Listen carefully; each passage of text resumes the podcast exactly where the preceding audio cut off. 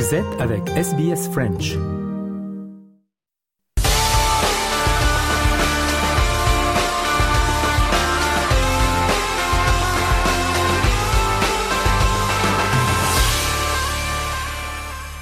Mesdames, Messieurs, votre journal des sports de ce samedi 1er octobre.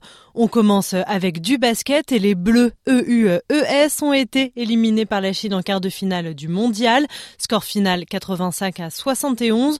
On écoute la réaction très déçue, bien sûr, de la joueuse Alexia Chatereau lors de la conférence de presse d'après-match à Sydney. Really disappointing about this game, but uh, I'm still proud of my team because we stick together no matter the up and downs during this competition.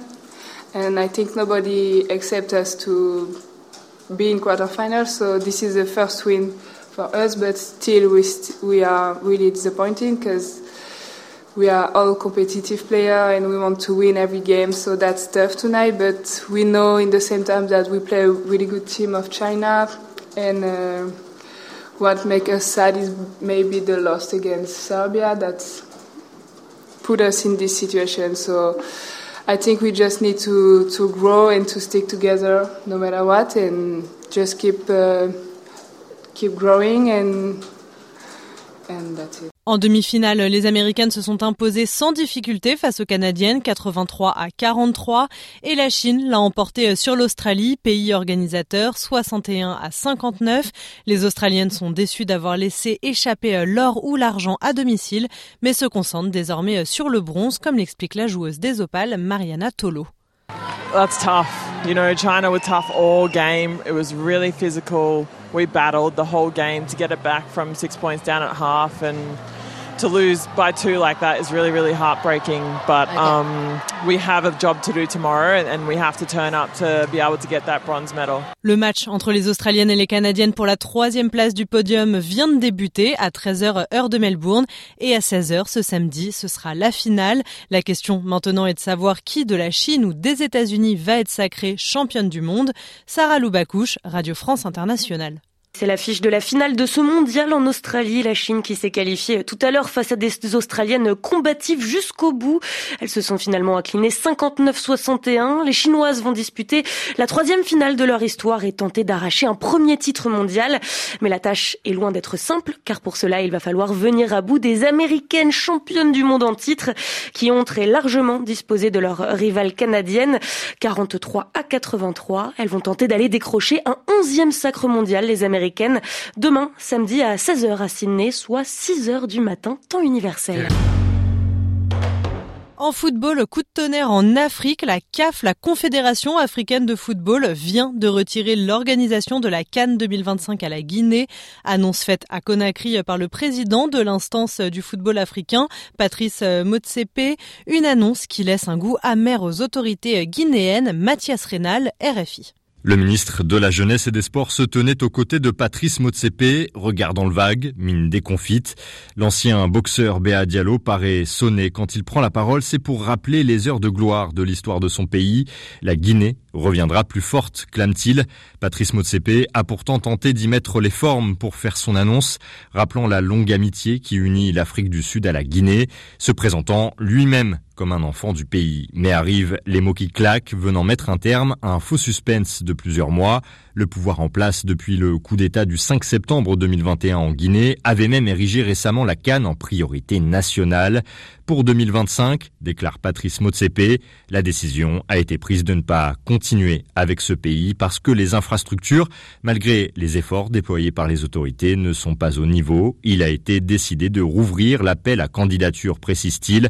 Conakry n'organisera pas la Cannes 2025 ni celle d'après pour l'instant. Et en Europe, fin de la trêve internationale avec le retour des matchs de championnat.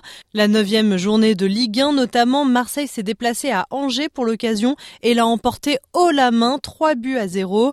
L'OM qui a donc réussi son pari de conserver son invincibilité en Ligue 1 et qui s'adjuge au passage la première place provisoire du classement, un point devant le PSG qui n'a pas encore joué à sa rencontre du week-end.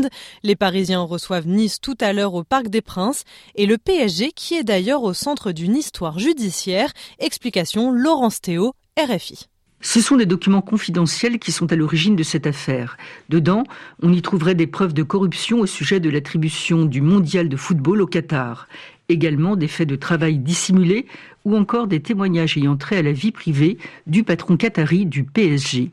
Des documents potentiellement explosifs pour Nasser al-Realifi. Selon les enquêteurs, un homme, Tayeb B, 41 ans, les aurait justement utilisés pour faire chanter le président du club parisien son silence contre de l'argent. Il aurait été aidé dans cette démarche par deux anciens policiers de la Direction générale de la sécurité intérieure, la puissante DGSI. De son côté, Tayeb B affirme que le Qatar a tout fait pour l'empêcher de divulguer les informations en sa possession. Il déclare avoir été interpellé à son domicile qatari et incarcéré durant neuf mois. Le motif, selon lui, le martyriser pour qu'il garde le silence et cesse son chantage auprès de Nasser al-Realifi. Aujourd'hui, Tayeb B et les deux policiers sont mis en examen en France, notamment pour corruption, faux et usage de faux. La deuxième affiche de Ligue 1 de ce samedi, c'est Strasbourg qui reçoit Rennes. Demain, Lorient reçoit Lille, Toulouse, Montpellier, Troyes, Reims, Ajaccio, Clermont, Monaco, Nantes, Lens, Lyon et enfin Auxerre reçoit Brest. En parlant de Ligue 1 et de Brest, justement, on apprend également que Youssef Belaïli quitte le championnat. Les précisions d'Antoine Grenier, RFI. Le divorce est officiel entre le milieu offensif algérien et le club de Brest qui a annoncé hier la résiliation du contrat du champion d'Afrique 2019. Véritable star dans son pays, Belaïli n'aura pas convaincu dans la durée en Ligue 1, brillant seulement par intermittence. Son comportement aurait aussi posé problème en interne. L'échec de trop sans doute pour espérer percer en Europe. Âgé de 30 ans, le natif d'Oran a peut-être laissé passer sa chance.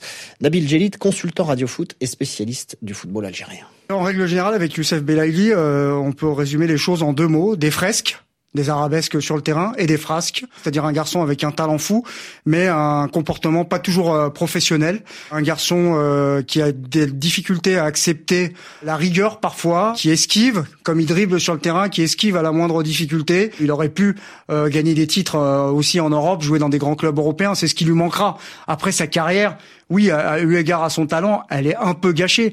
Mais il y a, des joueurs qui gâchent leur carrière dans des proportions encore plus importantes. Mais c'est certain que c'est un joueur qui, euh, bah, c'est un joueur voilà un peu différent et euh, avec des malheureusement parfois des, des, sorties de route qui qui font qu'on en gardera une, une trace mitigée. Mais en Algérie, il est adoré. Voilà, c'est comme ça parce qu'il est vu comme un fils du peuple. Championnat européen toujours et en Allemagne, le Bayern de Sadio Mané a reçu le Bayer Leverkusen. Retour en beauté pour les Bavarois avec cette écrasante victoire 4-0. Le Bayern Munich qui était pourtant en mauvaise passe, en cinquième au classement. Le Bayern Munich qui n'avait pas gagné de match depuis la troisième journée de Bundesliga. En Espagne, championnat également, septième journée de Liga. L'Athletic Bilbao, quatrième au classement, a reçu Almeria pour les écraser 4-0. Le football, c'est aussi euh, l'équipe de France féminine à une semaine de deux matchs de préparation pour la Coupe du Monde. Antoine Grenier, RFI. Les Bleus opposés à deux des meilleures équipes du moment. Déplacement en Allemagne, finaliste du dernier Euro. Et puis déplacement en Suède, des Suédoises qui, au championnat d'Europe, ont atteint, comme les Françaises d'ailleurs, les demi-finales.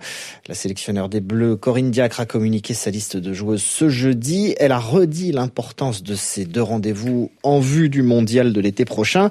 Et elle est revenue également sur le contexte pesant du moment avec l'affaire Amraoui Diallo qui secoue la section féminine du Paris Saint-Germain germain depuis un an et indirectement l'équipe de France. Ce n'est pas une histoire qui concerne l'équipe de France, en tout cas pas directement.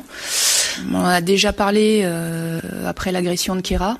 Aujourd'hui, il y a une, affaire qui est en cours. On connaît, bien évidemment, euh, on lit, comme vous, hein, ce qui se dit dans la presse. Après, euh, très sincèrement, je vais pas faire plus de commentaires que ce qui se dit déjà je pense qu'il faut laisser la justice faire et euh, nous, il faut qu'on reste concentré sur le terrain. On a des choses à préparer. Euh, me concernant, j'ai une équipe à mettre en place.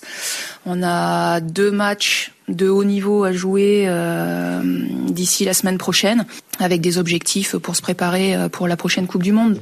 Et enfin, pour clore cette page largement consacrée au ballon rond, avis aux visiteurs qui souhaitent se rendre au Qatar pour le mondial de football en novembre prochain, le vaccin anti-Covid ne sera pas obligatoire pour entrer sur le territoire de l'Émirat.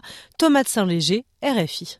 Pas de piqûre, pas de quarantaine, mais des règles à suivre. En clair, si vous souhaitez aller au Qatar pour suivre un match ou plusieurs du mondial, vous devrez quand même présenter au comptoir d'embarquement de l'aéroport un test Covid négatif effectué au maximum 48 heures avant l'heure de départ pour les PCR, 24 heures pour les antigéniques. Sur place, pas de nouveaux tests. Il faudra en revanche porter un masque dans les transports en commun et les établissements de santé. Pour toutes les personnes de 18 ans ou plus, il est également demandé de télécharger une application de traçage, application requise pour entrer dans les lieux publics fermés. Enfin, si par malheur vous êtes testé positif pendant le tournoi sur le sol qatarien, cinq jours d'isolement sont imposés, plus cinq jours avec port du masque obligatoire.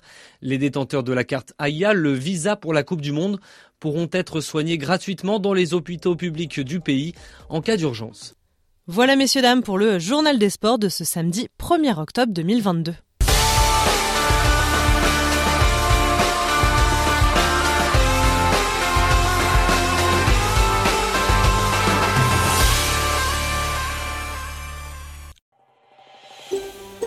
Vous voulez entendre d'autres rubriques comme celle-ci? Écoutez-les sur Apple Podcasts, Google Podcasts, Spotify ou n'importe où où vous obtenez vos podcasts.